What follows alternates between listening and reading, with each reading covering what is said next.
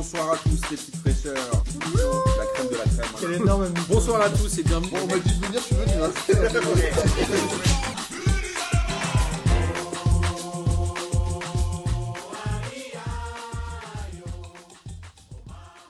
Bonsoir à tous et bienvenue pour cette huitième émission de P2J de cette toujours au- aussi belle saison 2019-2020. Avant de vous présenter les gens qui sont avec moi autour de la table, laissez-moi vous rappeler que la prochaine Ligue des questions aura lieu le jeudi 17 octobre, animée par le sublimissime Lucas Moula- le propriétaire Lucas Moulox. Toujours au comptoir Malzerbe, on remercie évidemment Nono de nous accueillir tous les mois pour cet événement que vous attendez évidemment tous. Et je tenais à vous remercier, vous auditeurs, qui nous envoyez régulièrement des messages, ça nous fait toujours plaisir et on, est, on y répond toujours. N'est-ce pas, Amine? Exactement. D'ailleurs, on fait une petite. D'ailleurs, salut les fraîcheurs. On fait une dédicace pour les mecs qui nous suivent de partout sur ce foot et je fais une petite spéciale dédicace pour euh, N'Golo Conte, qui apparemment est, Comme un, le fi- fromage. qui est un fi- apparemment un fidèle auditeur et qui nous suit. Donc, euh, je lui fais une petite passe D. On l'embrasse, on lui a répondu d'ailleurs sur le sur le- Ah oui l'article de SoFoot, mais il nous a jamais répondu. Parce qu'on répond toujours. On l'embrasse, N'Golo Conte, euh, ça nous fait plaisir et tu peux venir quand tu veux. Vous l'avez compris évidemment, avec moi j'ai Amine ce soir, Ciao les fraîcheurs. Toujours fidèle au poste, mon bon vieux Sancho. Il y a aussi Jason qui est de retour, ça nous fait plaisir. Bonsoir à tous. Et on a le grand retour d'Arnaud. Optagent. Bonjour, bonsoir. Optarno. non Si, c'est bien. Optarno, Optarno, c'est pas mal. Optarno, c'est bien. Voilà. Bonjour, bonsoir. Euh, au programme évidemment ce soir euh, Coupe d'Europe puisqu'il y a eu euh, des matchs de Ligue des Champions et également des matchs d'Europa League avec euh, la deuxième journée de la Ligue des Champions et la deuxième journée d'Europa League. On va continuer évidemment avec la Ligue 1 puisque c'est ça qu'on aime chez P2J. On sait que c'est ça que vous aimez vous qui nous regardez et on aura si on a le temps de parler des championnats étrangers puisque le Real Madrid une fois n'est pas coutume a gagné son match. Ligue des Champions, on va commencer par le groupe A qui concerne évidemment le PSG mais on va pas démarrer par le PSG, on va démarrer par le Real Madrid qui euh, était mené 2-0 à la mi-temps sur son terrain par le Cercle Bruges. Surprise énorme. Énorme surprise, oui. Si tu regardes juste le. C'est quand même euh, à Bernabeu, si je me trompe. Ils prennent deux buts. Ils sont menés très logiquement. Ils ont du mal à réagir. Et surtout, après, ils reviennent sur un but hors jeu de Sergio Ramos. Et euh, tu regardes bien, après, bon, les histoires de, euh, les histoires de diarrhée ou de, euh, d'imodium de Thibaut Courtois, je sais pas si c'est Ouais, alors, mytho ou pas. Juste pour nos, écoute- nos, nos auditeurs, Thibaut Courtois est sorti à la mi-temps. Ils, ils étaient menés 2-0. Tout le monde a pensé au départ que c'était un remplacement sanction de la part de Zizou, mais a priori, il n'en est rien puisqu'il aurait eu des, pro- des complications. Parce qu'apparemment, ils l'ont emmené à l'hôpital juste après. Mais je trouve que c'est un peu du mytho parce que quand tu regardes son premier but, je pense pas que ce soit à cause de ses douleurs au ventre qu'ils prennent ce premier but-là. Mm. Et ça, note- ça dénote quand même que même si Courtois reste un bon gardien, ça dénote quand même que depuis qu'il est arrivé au Real Madrid, il a des gros problèmes. Et euh, son niveau, je sais pas où est-ce qu'il, je sais pas où il a, mis- il a mis son niveau, mais on- encore une fois, la gestion de ce mercato par le Real Madrid, laisser partir Navas, le meilleur gardien qu'on ait, pour l'échanger contre un clown et avoir un gars numéro 1 qui nous fait des boulettes euh, plus qu'un fumeur de shit ou un vendeur de shit toutes les semaines, au bout d'un moment, c'est, les erreurs du, du Real Madrid se payent cash et Florentino va, devoir, va falloir qu'il assume. Et Zizou aussi, malheureusement, va falloir assumer ce, ce retour. euh, Ouais, le le Real est un pas peu gagnant. dans la tourmente là. hein. Après, Areola, tu as eu euh, le bon et le moins bon. C'est-à-dire, il vous empêche d'a- d'avoir 3-0. Il est pas mauvais hein, contre Bruges. hein, contre- en deuxième contre il est pas ignoble. et, hein. euh, il relance euh, Grenade euh, en championnat, quoi, avec sa petite boulette. Alors, le surprise quand même de voir le Real Madrid faire match nul sur sa pelouse euh, contre Bruges et le PSG allait à Galatasaray. Et le PSG a fait un match, j'ai envie de dire, sérieux en gagnant 1-0 sur un but de Icardi sur un superbe mouvement euh, à une passe décisive de notre ami euh, Sarabia. Sarabia. Voilà, j'allais dire Saviola, mais ça n'a rien à voir. Le PSG qui se positionne comme un. Bon, alors a priori, qui se conditionne comme le candidat à finir numéro 1 de ce groupe. Bah là, clairement, je pense qu'ils vont, ils ont tapé le Real au premier match. Ils vont gagner en Turquie à Galatasaray. Après, Galatasaray. Dans un match relativement maîtrisé quand même, hein, Galatasaray n'a pas eu énorme d'occasions. Galatasaray, Euh, ils ont- Mais après, au début du match, je voyais Fatih Terim sur le banc. Sais, je me suis dit, ouais, qu'est-ce qui se passe Euh, Je me suis pas, je- on a- avec la mort de Chirac, euh, Fatih Terim, je me suis dit, ouais, il y a Kanchoukour sur le terrain, qu'est-ce qui va se passer? Je vais voir arriver des mecs de 2002. Je me sentais un peu bizarre. Akan Choukour était sur la liste? Non, mais sérieusement, il y aura encore Fatih Terim qui est là, ce qui est le football turc quand même, c'est, je les kiffe, mais ramener encore Fatih Terim à cette époque-là. Bref, mais le PSG a géré, a géré le match. hein. Ils n'ont pas eu peur une seule fois et Galatasaray, il- il- leur public ne méritait pas ça parce que il a pas fait jouer Fegouli, alors pas parce que c'est un DZ, mais il, il a mis quand même 5 joueurs défensifs dès le départ. C'est-à-dire que dès le début, il voulait pas gagner, il voulait, il voulait fermer le jeu. Quoi. Il a flippé du PSG. Ouais, il s'est dit qu'il aurait une ou deux occasions et que ça pouvait euh, mettre au fond. Ouais, mais, mais moi, ça- quand j'ai vu cette équipe de Galatasaray, euh, si t'es en 2012, elle est pas dégueu. hein. C'était en 2012. Ouais, bah ouais, c'est ça. Si qu'on est t'es en en, 2019. si t'es en Ligue 1, elle est, elle est bien en plus. hein. Elle est pas si mal que ça. Il y a des bons joueurs. Il y a, on rappelle, il y avait Fegouli, il y a euh, qui Belhanda, d'autre Il y a Belhanda. Belhanda. Nzonzi, euh, Nzonzi. Falcao. Dans les buts qui fait un énorme match. Sinon, il y a 3-4-0. Exactement. euh, Falcao qui a été euh, fantomatique sur ce match-là. Mais euh, Ga- Galatasaray, c'est quand même décevant pour un, public pareil, parce que par contre, l'ambiance, je pense que tous les, joueurs ont dû vraiment avoir l'impression que les mecs étaient vraiment au, bord de la pelouse. Ils te foutent un bordel quand même. Et c'est quand même décevant pour un tel public de leur proposer une telle, une telle prestation pour, leurs joueurs et un, tel, je veux dire, une, volo- volonté au départ d'être défensif. Je trouve que ça sert à rien, parce qu'au final, tu as perdu 1-0. Si tu perds contre le PSG, à la limite, tu joues, joues crânement ta chance, fais-les- essaye un peu de les faire bouger. Ils n'étaient pas très bien dans, dans les têtes. Tu pouvais essayer de les faire douter, au moins au départ. Là, tu viens de résumer euh, les matchs euh, de toutes les équipes qui affrontent Paris depuis le début de l'année. Ouais, c'était avec Lyon. euh, Quoi. Euh, à part euh, Reims, euh, Rennes qui a pris Paris au bon moment parce qu'il n'y avait pas Gay, euh, c'était encore brinque-ballant. Et Reims euh, qui a pris Paris au milieu de nulle part euh, avec euh, une équipe bis euh, qui, euh, a, finalement euh, fait son rôle de faire chuter les gros comme ils font depuis le début de l'année. On en reparlera hein, de Rennes, mais je crois qu'ils n'ont pas gagné depuis cette victoire hein, contre le PSG. Rennes, ça fait, ils, ont, ils ont du mal. moi, en- La victoire le 25 août. Ouais, je ils- crois que c'est le match contre longtemps qu'ils ont Ils ont trois victoires non depuis le début de l'année, mais tout au début, il me semble, ça fait six matchs. 8 en matchs. champ- Bah, on, en- on en reviendra. en euh, reviendra matchs en- Est-ce que donc le, le PSG, est-ce qu'il est finalement le club le plus en place aujourd'hui en Ligue des Champions ou pas? Bah, le PSG, c'est toujours, ils font généralement des, des bonnes campagnes de, de, de, de Sauf l'année dernière où ça avait été un peu douloureux, parce même que- s'ils avaient réussi à finir premier. Mais l'année C'était dernière, le même groupe. La dernière, ils finissent premier devant Naples et Liverpool. C'est quand même un truc de ouf. Après, le PSG, on peut, faut pas minimiser ce qu'ils font. Parce que même si le Real, c'est un Real un peu, un Real, un Real un peu pété, leur mettre 2-0, euh, c'était Trois. 3-0 avec quand même euh, euh, la, la plupart des joueurs majeurs absents, euh, c'est quand même un truc de ouf. Là, ils vont en Turquie. Euh, c'est pas facile, mine de rien, de gagner là-bas. Ils font le, jo- le job, strict minimum, mais ça passe. Ça fait 6 points sur 6. C'est déjà, pas mal. Mais après, le PSG, on les attend toujours en mars. Là, on ça, sait je crois que... le PSG a sécurisé sa fin d'année. Et Ouais, après, il- ils vont devoir euh, se concentrer sur les huitièmes. Mais pour l'instant, ce que- oh, faut pas non plus être trop dur avec eux. de plafond de verre du PSG Exactement. aujourd'hui. Ce qu'ils ont, ce qu'ils devaient faire pour l'instant, ils l'ont très bien fait en Ligue des Champions. Bah, surtout, c'est qu'on on prédisait à Paris au minimum peut-être un point parce que tout le monde les voyait déjà perdants contre le, le Real. On leur disait bah ça va être compliqué aussi contre Galate euh, de là-bas. Donc si Paris a un point euh, au bout des deux matchs, ça pouvait être compliqué.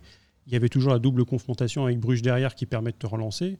Mais là, c'est finalement euh, la double confrontation avec Bruges. Si tu fais six points, euh, bah, c'est bon, tu as sécurisé ta place de premier. quoi.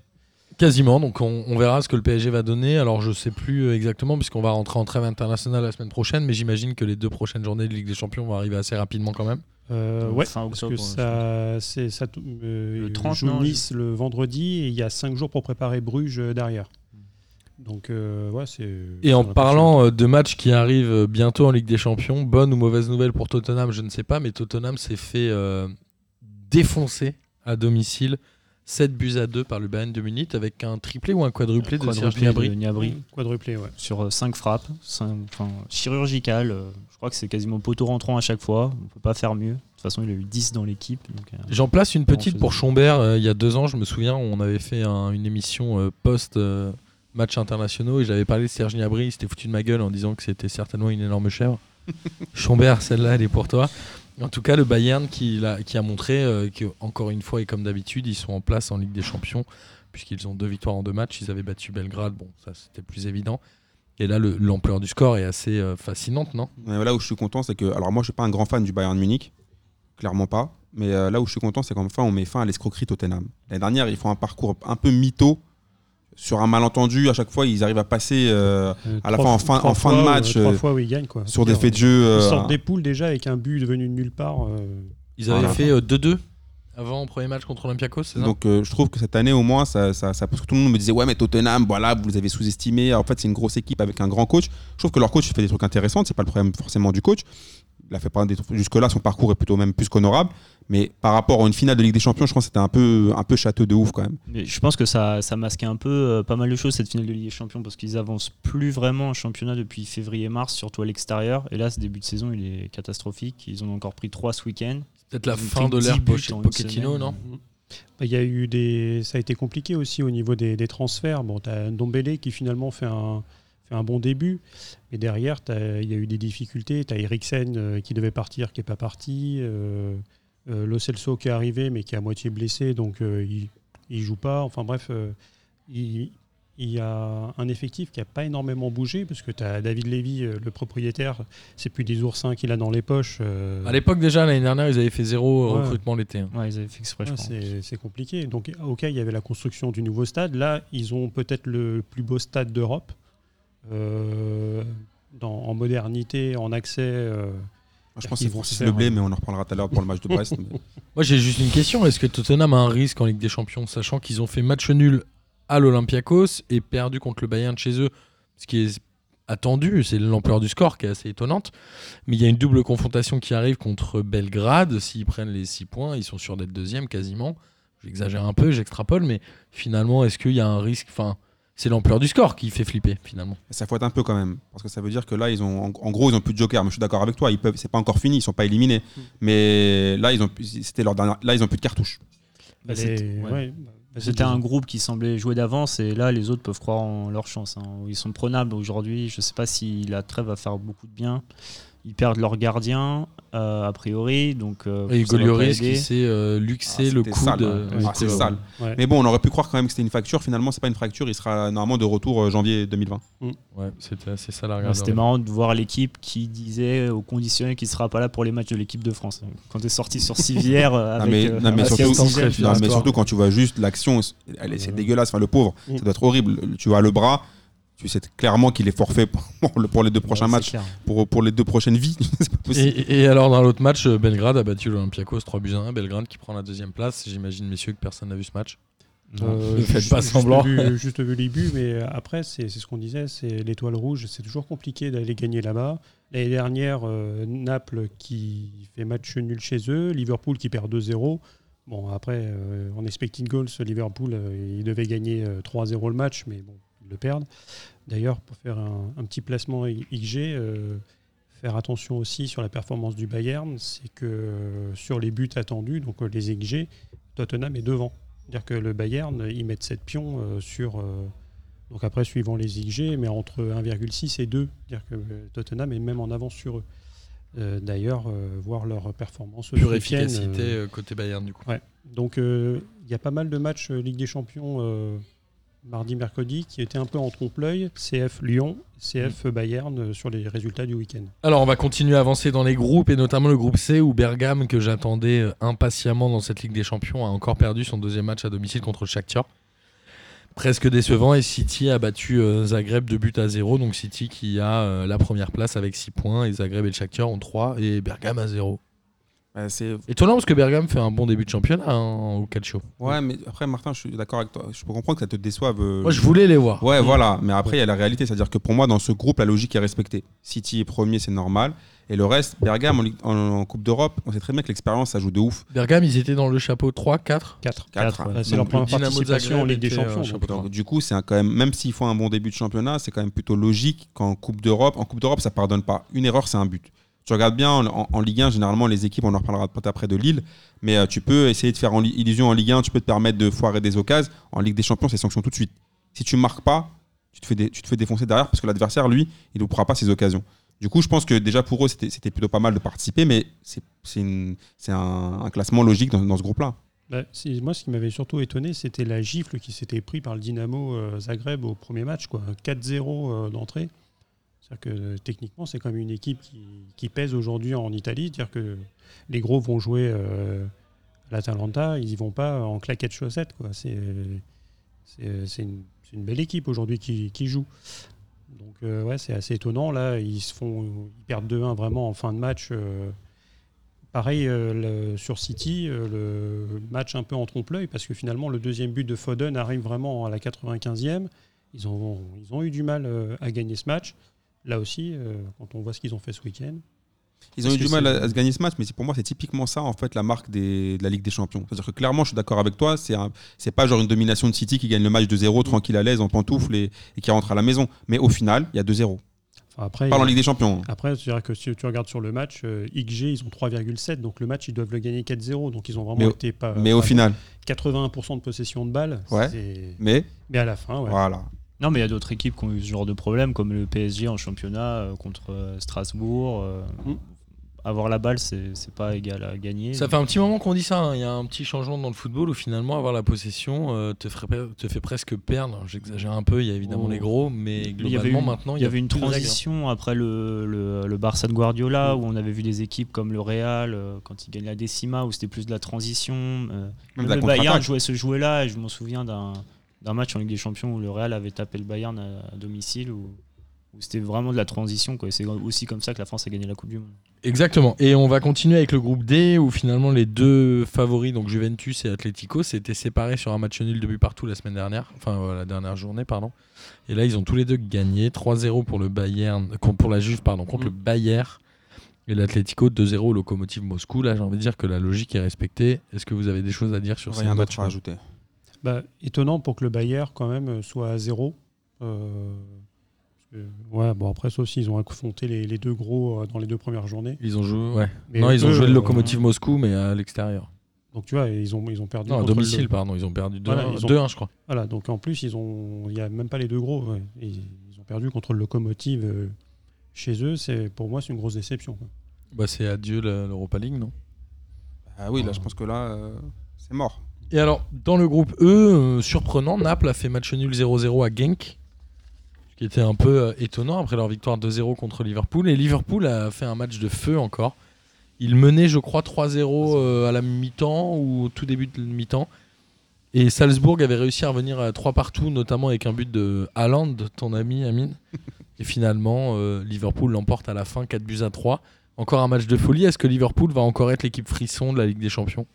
Bah, Liverpool, c'est un peu le- leur, leur marque de fabrique. C'est-à-dire que pour moi, Liverpool, c'est pas une équipe qui m'impressionne. euh, même s'ils ont Van Dyke en défense, je trouve pas que c'est une équipe qui, euh, qui incarne la maîtrise, la puissance, le calme, la sérénité. Par contre, devant, ils ont des flèches de ouf. Ils ont des mecs par- capables de, de partir dans tous les sens. On l'a vu en championnat ce week-end avec Mané. hein. Voilà, donc les mecs pe- peuvent mettre trois buts. Après, franchement, quand tu regardes le, le reste, de, même l'année dernière, hein, n'oubliez pas que le, avant, la- avant qu'ils fassent leur euh, superbe remontada, à Barcelone, ils se font terminer. Messi les, les, les casse façon puzzle. euh, Alors l'année dernière, 90 ils avaient perdu 3-0 au match aller, ils avaient gagné 4-0 au match retour. Et mais après, c'est ça que c'est. Mais je me rappelle, même à l'ancienne contre le Milan AC, c'est toujours comme ça, Liverpool. C'est un peu la- l'ADN du club. C'est qu'offensivement, ils sont capables de, de- de faire des trucs de ouf. Et à domicile aussi. hein. Ouais, mais derrière, c'est pas forcément euh, l'assurance touriste. Donc euh, ça, ça m'étonne pas, mais c'est quand, même, quand- c'est quand même à chaque fois bandant de regarder, euh, regarder Liverpool. Alors après, peut-être qu'en défense, ça va aussi un petit peu moins bien en ce moment parce que Allison est toujours blessé, donc c'est le gardien remplaçant qui joue. Et euh, Ah ouais, bah, c'est sûr que là, euh, c'est pas pareil. Quoi. Alisson qui est un des meilleurs gardiens euh, du monde. en si ce n'est le moment. meilleur. Mais Si ce n'est le meilleur. J'ai une question par rapport. euh, Avec Edouard me Mendy. pose quelque ch- une- une go- ils, ont ga- ils fait une grosse semaine, hein, Liverpool. Ils ont gagné énormément alors que ça aurait pu très mal tourner. Ils auraient pu faire deux nuls. Tu veux en parler euh, notamment au championnat On en parlera Ouais, peut-être mais tout à moi j'avais une question par rapport justement euh, à, à Amine. L'attaque de, de Liverpool est incroyable. Mais je me demande jusqu'à quand ça va durer en fait. Parce que Ça peut faire une saison complète hein, à ce rythme-là, Ah. moi, je pense. ça fait. En fait, le truc c'est que si tu regardes bien les stats, ils ont tous les trois joué plus de 65 matchs les deux dernières saisons. Ils ont été loin en Ligue des Champions à chaque fois. Euh, ils sortent tous de Coupe du Monde plus euh, Copa América ou euh. Coupe d'Afrique, où souvent ils sont allés loin, notamment Firmino et Mané.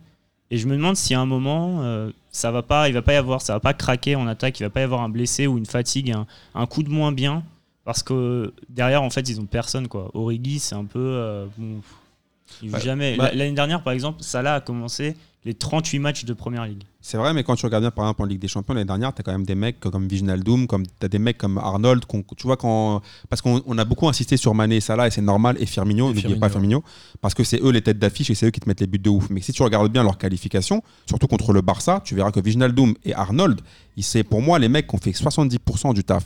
Après, tu as toujours les fusées, tu vois, les stars qui brillent. Origi euh, contre la Voilà. Tu as toujours le, tu vois, les, les- les- les têtes d'affiche qui brillent par rapport au reste de l'effectif. Mais il faut toujours des porteurs d'eau.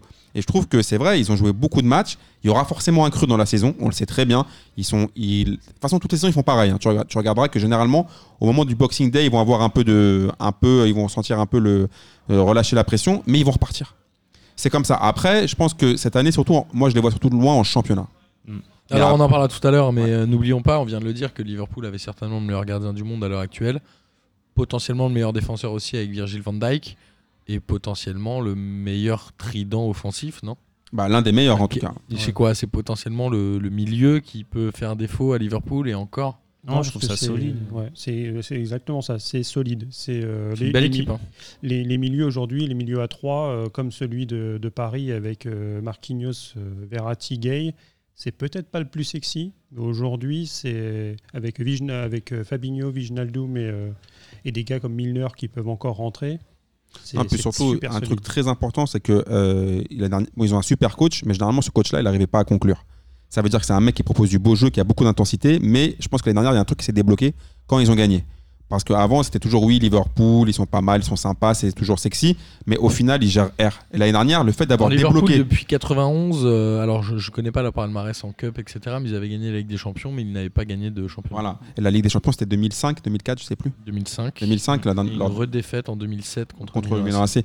Du coup, là, je pense que pour Klopp et pour cet effectif-là, parce que même tu, on parle de Salah, on parle de Mané, c'est des mecs, faut pas, faut pas oublier d'où ils, d'où, d'où ils viennent. Mané vient de Metz, Salah à la Roma, c'était bon moyen, à Chelsea, c'était pété. Je pense que le fait d'avoir gagné, ça leur a débloqué un truc mentalement, et je pense que cette année en championnat, c'est peut-être pour ça que ça va leur permettre de On va, on va en parler tout à l'heure euh, pour le championnat et on va passer au groupe F où Dortmund est allé gagner 2-0 au Slavia Prague et le Barça a battu l'Inter de buts à 1.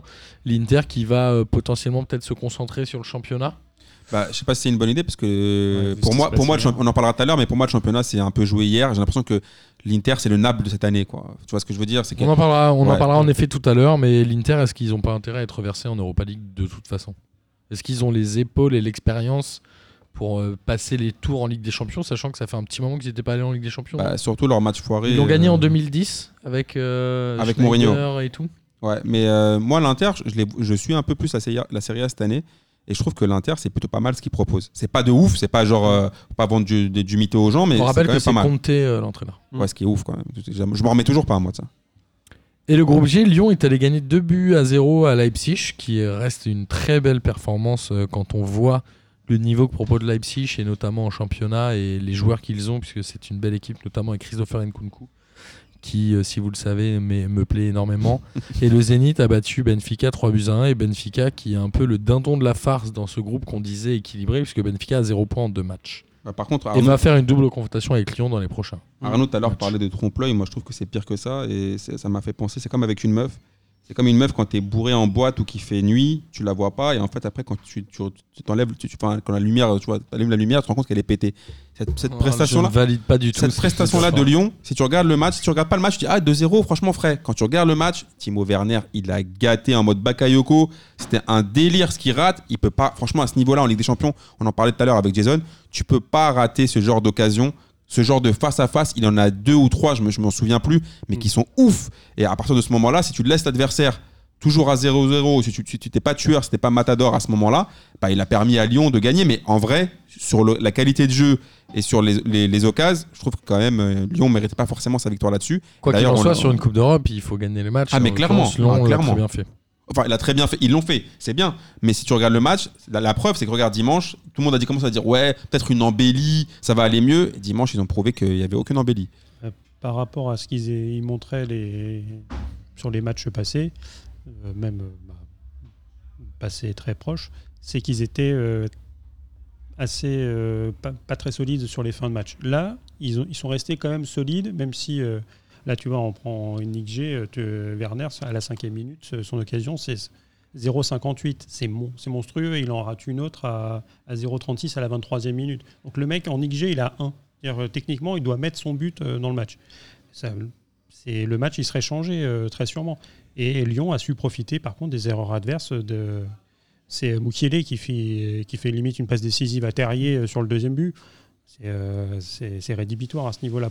Par, par contre, pour le coup, Leipzig, euh, le match euh, le week-end d'avant, ils avaient perdu 3-1 chez eux. Là, ils font un partout avec et c'est une coucou justement avec un super but qui, égalise. Donc ils font un bon, bon début de saison, mais ça reste compliqué comme, comme Dortmund tout à l'heure. Tu parlais de l'Inter qui finit troisième. Moi, je vois, plus l'Inter finir largement deuxième et, et Borussia aller en, aller en Europa League. Parce que pour le coup, par rapport à l'année dernière, ils font un début de saison plus poussif, euh, alors qu'ils avaient super bien démarré. Ils s'étaient un peu effondrés en cours de route. Là, euh, c'est déjà. euh, En tout cas. Très bon score pour l'Olympique lyonnais Oui, qui oui, pour le coup, oui, va, 4 euh, points, là c'est. Devoir jouer euh, sa double confrontation contre Benfica de manière assez sérieuse, avec ou sans Silvino. On en parlera Bah, certainement bah, après, le champion- la après discussion Ligue 1. La Ligue des. Champions, c'est un peu leur pause fraîcheur. quoi. Mm. C'est-à-dire qu'ils sont tellement en galère en, ch- en championnat. On en à Là, l'heure. ils, ont, ils arrivent à prendre une petite bouffée de- bouffée d'air frais quand même, à respirer un peu. Et pour terminer, euh, la Ligue des Champions, Lille qui, euh, de manière assez euh, prévisible, a perdu 2 buts 1 contre Chelsea à domicile, même s'ils ont réussi à tenir le score un but partout. Et ils sont fait punir par un but de Willian à la 75e, quelque chose comme ça. Ouais, 78e. Pendant que l'Ajax, on parlait tout à l'heure de, de ce feu de paille de Tottenham, l'Ajax, quant à elle, a encore écrabouillé euh, la Ligue des Champions de sa classe en gagnant 3-0 à Valence. On rappelle qu'ils ont perdu énormément de joueurs. Ils avaient gagné 3-0 le match aller contre Lille. Ils ont gagné la 3-0 contre Valence. Est-ce que l'Ajax peut rééditer euh, l'exploit, j'ai envie de dire, de l'année dernière? Si on peut parler d'exploit, moi je pense que oui, mais Bah, honnêtement, je pense pas qu'ils iront aussi loin, mais en tout cas, leur coach et, et leur effectif, ce qu'ils font sur, ce- sur, euh, en Ligue des Champions, c'est juste un truc de ouf. Franchement, on a l'habitude d'avoir les, les grosses têtes- les gros- uniquement que les grosses têtes d'affiche euh, qui font le spectacle en Ligue des Champions. Là, l'Ajax, quand même, ils se sont fait dépouiller de pas mal de, de, d'ailleurs, qui sont en difficulté. Et, euh, de Jong, de Lirt ouais. euh, et autres. et la- mais la qualité de jeu et les buts qu'ils mettent, franchement, c'est des vrais bonbons, là, les matchs de l'Ajax en Ligue des Champions. Et l'Ajax qui s'est quasiment assuré une qualification au deuxième tour avec cette deuxième victoire en deux matchs. Après, euh, là, sur la victoire euh, assez nette contre Valence, euh, c'est pareil. C'est Le match est assez équilibré au niveau des occasions. Sauf que l'Ajax met les, les pions que Valence n'a pas réussi à mettre. Donc pour le coup, là, ils ont emmagasiné énormément d'expérience l'année dernière. Et là, euh, c'est tout, c'est tout bonus. La double fon- confrontation avec Chelsea va être euh, très très intéressante. Moi, je mets une piécette sur l'Ajax. Moi aussi. Bah, avec ce que montre justement Chelsea depuis le début de l'année, euh, ok, il y, a- il y a du but devant avec Abraham, euh, Mount, euh, etc. Mais derrière, C'est. Ouais. Kepa, fait des très très bons matchs. D'ailleurs, contre Lille, il, il sauve des très belles actions. Euh, D'ailleurs, euh, je pense que a déjà euh, un premier pas dans un avion qui va l'emmener en Angleterre pour l'année prochaine. Avec ce qu'il a montré, c'est typiquement le jeu que les Anglais aiment bien et je pense que il y a un petit, un petit billet de 30 millions euh, qui, est sur lui le- l'année prochaine. Tranquille. Et on va passer à l'Europa League. euh, on va parler que des groupes euh, qui concernent les, les clubs français, évidemment, puisqu'en Europa League, il y a pléthore de groupes aujourd'hui. Rennes a perdu 2 buts à 1 euh, à la Lazio de Rome. Rennes qui n'a qu'un point, j'ai envie de dire, en deux matchs. Pendant que le Celtic en a 4, Cluj en a 3 et la Lazio en a 3. Est-ce que Rennes, euh, finalement, va pouvoir rééditer l'exploit de l'année dernière? Ça va être compliqué, là Je pense pas. Je- la question doit se poser maintenant, c'est si on baigne pas la compétition et on se concentre euh, sur la France pour euh, essayer d'y retourner l'année prochaine. Bah, C'est un peu l'éternelle question hein, pour les clubs français. Bah ouais, mais en même temps, eux, ils ont pas eu pour le coup vraiment de chance. hein. Ils tombent dans un vrai groupe de, euh, de Coupe d'Europe avec des gens qui, qui savent de quoi ils parlent, qui sont Lazio et Celtic, en l'occurrence. Même Cluj, Même hein, Cluj, qui est- ils sont là souvent. Et pour eux, la marche, elle est peut-être trop haute maintenant. La chance qu'ils ont, c'est que le premier n'est qu'à 3 points. Donc, euh, avec quelques bons résultats, ils peuvent revenir. Mais est-ce que l'accumulation des matchs fait que ça va le faire ou pas? Moi, je, je pense pas. À leur place, à mon avis, il vaudrait mieux se concentrer sur le championnat. Il y a mieux à faire. Moi, je pense que Euh. pour Rennes, ils doivent, ils doivent prendre la Ligue, des la Ligue des Champions. La Ligue Europa en se disant que c'est que du bonus, en fait. Si, s'ils n'y arrivent pas, c'est pas grave. Dans le groupe dans lequel ils sont, on va, personne ne va leur en vouloir. Maintenant, s'ils arrivent à, à- Il faudrait qu'ils se lâchent et qu'ils jouent sans, sans pression sur, ce genre- sur cette compétition et qu'ils donnent vraiment tout en, en Ils ont une double confrontation contre Cluj. S'ils arrivent à prendre les 6 points, ça change la donne. Quoi. Ouais, Ouais. je, Ça, vois pas trop gagner c'est- en Roumanie. mais- Ouais, c'est ça. Ça sera compliqué parce que Cluj, euh, en plus d'être un habitué de la Ligue Europa, c'est aussi un habitué de la Ligue des Champions. Bon, ils se prennent des volets en général quand ils se qualifient pour, euh, pour les phases de groupe, mais euh, au moins ils ont joué en, en, en Ligue des Champions. Bah, après, sur le, sur le match, ça, ça vaut plus un, un match nul normalement contre la Lazio, mais bon, euh, quand sur le banc tu fais rentrer euh, Milinkovic-Savic euh, qui, met, qui met un pion et qui délivre un caviar pour, pour Immobilier. Voilà, c'est- j'ai donné deux noms. C'est Luis Alberto qui, qui rentre aussi. Mais après, sur ce match-là, la logique, elle est respectée. Tu peux pas non plus... T'as t'as un écart entre, entre les deux qui est, qui est assez énorme. Les- à un moment, tu as Jonas Martin, d'ailleurs, ça m'a fait rigoler en regardant le match. il vient chauffer Immobilier. Immobilier, il a regardé euh, limite euh, des- de pied à la tête. en- il a rigolé en disant Mais euh, vas-y, t'es qui quoi? Me parle pas. quoi. Après, c'est la condescendance Immobilier, c'est pas non plus un cadre. hein. On va se détendre tout de suite. euh. Ah bah, je, je J'ai pense lu- que- j'ai j'ai relu une fiche sur son parcours. Franchement, moi, je serais lui, je ferais pas trop le malin. Mais bon, Ouais. sincèrement, faut arrêter de déconner, quoi. Ouais, Après, c'est un, un que- international italien. Là, il a joué 4 ans au Genoa, super. non, mais faut arrêter les conneries. Il a, joué, Euh, il a joué au Borussia Dortmund. Il a, pas, il, il a joué s'est vautré, un an, mais ouais. euh, Il a joué un an à Séville aussi, où il s'est vautré aussi. Il, a joué- il s'est beaucoup vautré, en fait. Euh, en parlant ouais, de gens revient, qui. mais c'est une valeur sûre de la, de la Serie A. quoi. En parlant de gens qui se vautrent, euh, Sainté, euh, je suis désolé pour nos amis stéphanois, mais Sainté qui fait un match nul, un but partout à domicile contre Wolfsburg après avoir été euh, démis à la Gantoise euh, la journée d'avant. Saint-Etienne qui, j'ai envie de dire, euh, chaque année refait un peu le même scénario, non? Bah, déjà, ils sont Genre qualifiés. des là. matchs nuls. Il n'y a pas une année où ils avaient perdu en préliminaire de. C'était Ligue Bordeaux, non? Europa Contre, des euh. Vidéoton, non? Tu Ouais, confonds pas avec Bordeaux et Vidéoton Non, je crois que Saint-Etienne aussi, euh, contre un club obscur, pareil. C'est pas impossible, mais Saint-Etienne est un peu le roi des matchs nuls en Europa League, non? Saint-Etienne, franchement, c'est un club que j'aime bien. J'ai pas envie de leur taper dessus direct parce que je vais vais leur taper dessus après pendant le, sur le, le derby. Mais franchement, ils sont tellement en galère cette saison que eux, tu vois, tout à l'heure, on parlait de bouffer d'air d'air frais pour Lyon. Saint-Etienne, ils peuvent même pas avoir ça. Il n'y a même pas de, tu vois, de, de petite ventoline. Ouais, mais 1-1 à domicile. Enfin, par rapport à ce qu'on voit en championnat, je trouve que c'était pas. Oui, c'est pas non plus euh, ils aboutiront à rien avec ça, évidemment, mais euh, ouais, Si tu c'est un, un- un bon barreau d'honneur pour, euh, t'es pas pour printemps. Ah non, Non. c'est sûr, mais est-ce qu'ils cherchent à se. Enfin, pff, je- Alors justement, on parlait de, printemps et c'est une bonne transition pour la Ligue 1, mais on va parler évidemment de- du derby Saint-Etienne-Lyon en fin d'émission. Et on va prendre les matchs les uns après les autres comme ils viennent, comme euh, aiment bien dire les footballeurs. On prend les matchs les uns après les autres. Montpellier qui bat Monaco 3 buts à 1. Putain, Monaco c'est fébrile. hein, euh, on sent le manque de confiance. Même si le compte fait un bon match, il est complètement lâché par sa défense. Et du coup, il en prend 3.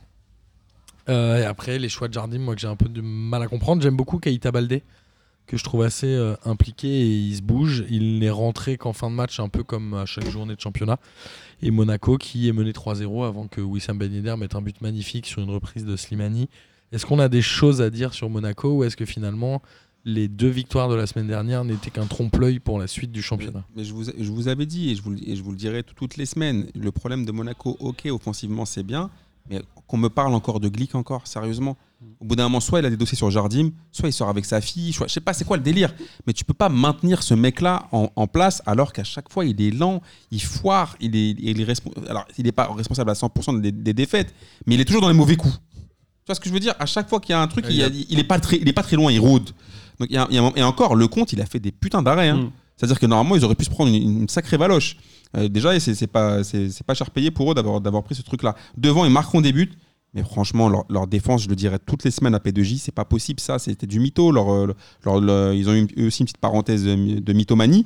Mais euh, ils sont revenus à la réalité directe. Et par contre, devant, Slimani, Ben Yedder, ça combine de ouf d'ailleurs sur, sur le but. Mais pour le reste, euh, moi je pense que. Fabregas aussi est hyper décevant. Eh oui, mais pour moi, je pense qu'au bout d'un moment, il va falloir qu'il se pose la question de Jardim et de Glick et de plusieurs joueurs dans, dans- l'effectif, parce que là, au bout d'un moment, sinon, ils vont aller de déconvenus en déconvenus. Bah après, ça, Fabregas, allait un peu mieux parce qu'il jouait un peu plus haut sur, euh, sur le terrain. Il avait un peu moins de, de, tâches défensives à faire. euh, bah, finalement, grâce à Bakayoko qui rééquilibrait. Golovin, c'était aussi une bonne surprise sur un, un peu plus bas sur le terrain, avec euh, les, les deux monstres devant, euh, Ben et, et Slimani. Après, c'est. C'est vrai que j'ai entendu ça et je suis assez d'accord. C'est le fait que dès que s'ils ouvrent la marque, s'il y a un, deux qui prennent confiance, ça va. Mais dès qu'il y, a un- but, ils retombent dans les travers de l'année dernière, c'est-à-dire ils se mettent à douter. Euh, Mais tu te Euh, souviens, même en début de saison, ils ont, ils- à un moment, je crois qu'ils menaient 2-0 contre Nîmes, il me semble, ils se font revenir à 2-2. Ouais. Ils, sont, ils, ils marqueront toujours des buts, je pense, cette saison, parce qu'ils ont, euh, même avec Bakayoko, euh, Ils ont la Avec Fabregas attaque, hein, et 19 buts marqués. voilà, avec Ben Yedder, je crois qu'il y en a 5, buts ou 5 ou 6 buts. Euh, non, ils ont 15 Six. buts marqués et 19 encaissés. Donc euh, je pense qu'ils marqueront toujours des buts, mais le problème c'est que pour moi ils vont toujours perdre les matchs ou ils feront toujours des matchs nuls parce que derrière c'est trop pété. À moins qu'ils recrutent encore 35 joueurs au mercato d'hiver. Et alors, on parle pas beaucoup de Montpellier. euh, le gardien Rouli est assez étonnant, là, euh, le remplaçant de Lecomte. Il fait un très bon match. Et euh, Mollet, la borde de l'or, c'est Ouais. quand même toujours cool. Delors s'est blessé sur le but. Les adducteurs, apparemment. Mais ça, ça reste, euh, ça reste hyper cool quand même, ce- cette équipe de Ah, mais en Montpellier. fait moi je suis vraiment, là où je suis vraiment étonné c'est Même s'ils font un début de saison pas terrible. c'est que tu, pourrais, di- tu pourrais penser que Der Zakarian c'est un peu le, le fils spirituel de René Girard. Tu peux te dire que c'est à peu près le même genre de jeu, or pas du tout. Ça fait déjà là ils sont sur leur lignée la, sur la continuité de la saison dernière et quand tu regardes jouer euh, Montpellier, c'est aussi des bons matchs qu'ils font. Comme tu as dit, le- leur trident offensif, il est, franchement, il est grave plaisant. Du coup, euh, là, c'est une victoire euh, claire et nette. La meilleure équipe a gagné. Et je pense que Montpellier, bon, après, l'année dernière, ils, ont- sont un peu aussi enflammés, pendant un moment. Et après, c'était un peu moins bien. Mais en tout cas, ce qu'ils proposent devant et avec leur coach, pour la Ligue 1, c'est. Ça, reste solide derrière. et c'est vrai que le gardien Rouli a bien pris la place de, de Lecomte, euh, qui leur sauvait bien les miches l'année dernière aussi. Non, c'est euh, t'as des mecs comme Aguilar qui sont partis et qui aujourd'hui euh, font banquette euh, à Monaco. Aguilar qui est rentré pendant le. Il est rentré en second fin de mi-temps. match. Donc euh, bon. Et justement, en parlant d'équipes euh, un peu surprenantes, c'est Nantes qui bat Nice 1-0. Nice, moi, je trouve qu'il tire un peu la langue. Physiquement, je pense. Euh, je sais pas si vous avez un, un avis là-dessus. Bah, déjà, Avant qu'on avance sur le FC Nantes. Bah, on va juste pour- vite fait, mais en fait, pour- sur ce match-là, il n'y a, il y a vraiment pas photo. Nantes, ils méritent clairement leur victoire. Par contre, les Niçois, ils se foutent de la gueule du monde sur le but. euh, le, le mec qui met le grand pont, il, il viole toute la défense Ah ouais. euh, Mmh, niçoise. violent. Ils peuvent pas, à ce niveau-là, laisser un mec faire autant, leur faire autant la, la misère sur ce, sur ce but-là. Mais Gourcuff, moi qui suis pas un grand fan de Gourcuff, ça produit du jeu, ça gagne. Pour l'instant, c'est parfait pour Nantes. Moi, je trouve que le FC Nantes, parmi les, euh, les concurrents, j'allais dire, ou les candidats au maintien, j'exagère un peu, mais peut-être l'équipe qui a le meilleur équilibre entre des joueurs un peu techniques, je pense à Ludovic Blas ou ce genre de choses, et des joueurs physiques, je pense à Touré et même Koulibaly devant. Et finalement, cette équipe de Nantes, elle est assez équilibrée. C'est ce que- que j'ai noté, moi, euh, en Ouais. regardant le match. Clairement, et puis surtout, ils prennent pas de but. Alors, c'est zéro but encaissé à domicile, Nantes. Bah, c'est, euh, ce qui est assez impressionnant aussi, c'est euh, en ayant perdu Rongier, qui était capitaine et qui était aussi la plaque tournante justement qui orientait euh, le jeu, Je pense que Touré Euh, était beaucoup plus important à Nantes que Rongier, moi, personnellement. il, il a, il, a, il a dû prendre euh, ses responsabilités justement après le départ de, de Rongier. Et après, c'est, euh, c'est, je crois que ça doit être 5 victoires, 1-0. Mais Alors, bon, Nantes, euh, c'est 9 matchs, c'est 7 ouvertures du score, 6 victoires, dont 5 1-0. Voilà. donc, C'est euh, chirurgical. Ouais, et comme, comme dirait l'autre, vaut mieux gagner 5 fois 1-0 qu'une fois 5-0. quoi. Clairement. Ils prennent pas beaucoup de buts. Il faut dire ça à Tottenham. Tu vois, c'est la différence avec Monaco. La différence, c'est que Monaco, ils prennent trop de buts. Nantes, ça prend pas de buts. Même s'ils en mettent qu'un, ça leur suffit pour gagner en Ligue 1. Exactement, bah, 6 victoires sur 9 matchs, euh, et dont 5-1-0, ça montre bien qu'ils sont efficaces derrière. Après, côté, euh, côté niçois, moi j'ai quand même un, petit crush pour Dante, et j'adore ses ouvertures de, de 60 mètres. Il en a encore fait une extraordinaire sur euh, Attal, je crois. Mais c'est quand même vraiment un super joueur, et en plus, il est très bien en interview de fin de match, donc j'aime beaucoup. Après, un peu déçu par, par Nice dans le sens où, avec les recrues qu'ils ont fait avec euh, Claude Maurice, Dolberg, euh, Ounas, euh, Attal qui était déjà là, qui vont clairement maintenant monter euh, au, niveau, au niveau de l'attaque et qu'on reverra plus jamais en défense. Pas plus mal parce que son tu potentiel pas, hein. défensif. Attention. euh, Je sais pas encore avec Vieira.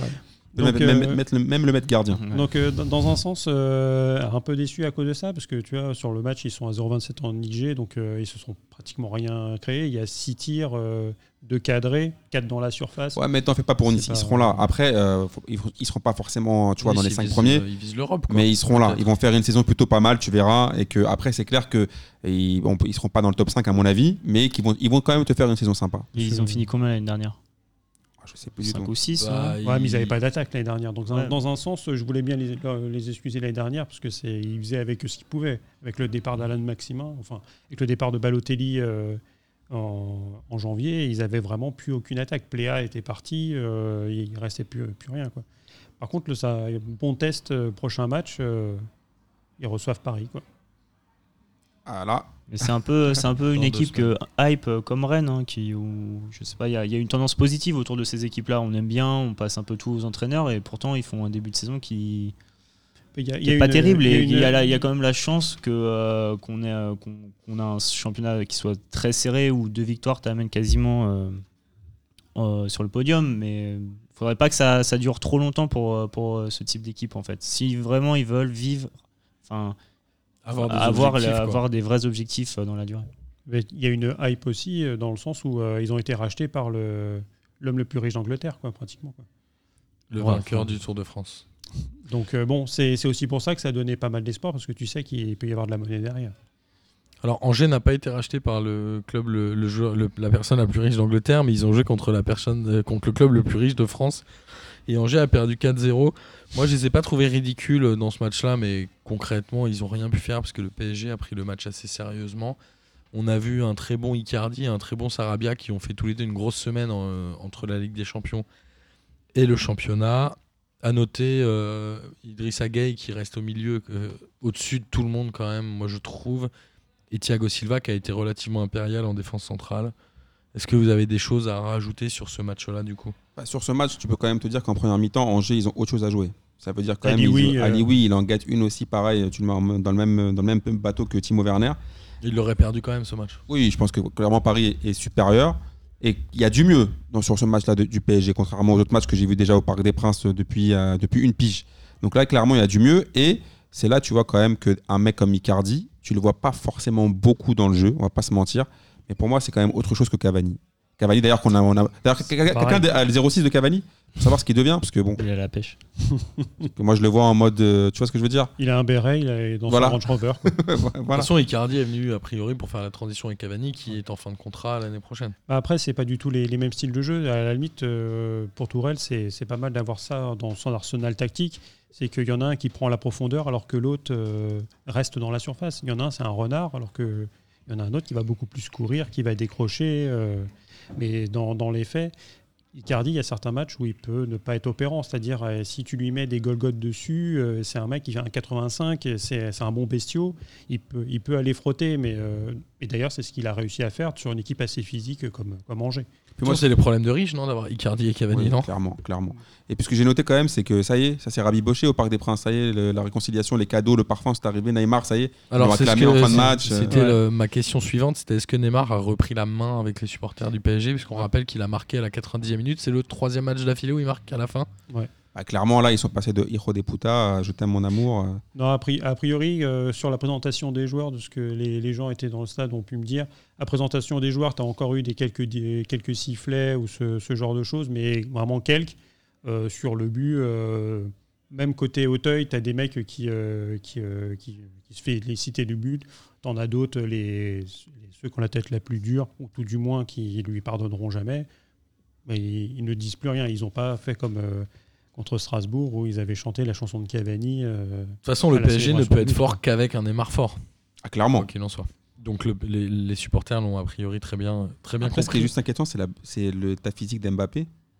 Apparemment, ça rechute. Non, c'est pas vraiment une rechute. Il était C'est- en tribune. C'est ce que disait euh, Tourelle, c'est euh, au niveau de la cicatrice. Tu as le nerf qui est juste à côté, ça, ça frotte un petit peu, et donc finalement, euh, ça, ça, ça fait des petites décharges. Ouais, mais j'ai ce genre l'impression de que choses. euh, Mais là, le tu vois, PSG, c'est typiquement- devenu H ou Grey's Anatomy. On Oui. parle que de blessures. Mais typiquement, là, euh, euh, il était présent à l'entraînement avec euh, Lucas Hernandez, euh, Mbappé, à l'entraînement de l'équipe de France cet après-midi. Je pense que le PSG est très heureux d'avoir euh, des blessés maintenant plutôt que de les avoir euh, un Bah, peu plus tard. bah, Parce ça, que- ça te garantit pas de pas les avoir plus tard.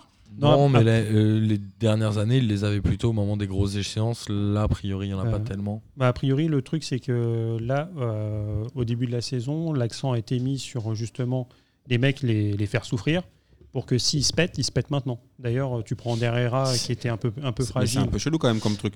Elle- Allez, péter, on va les péter.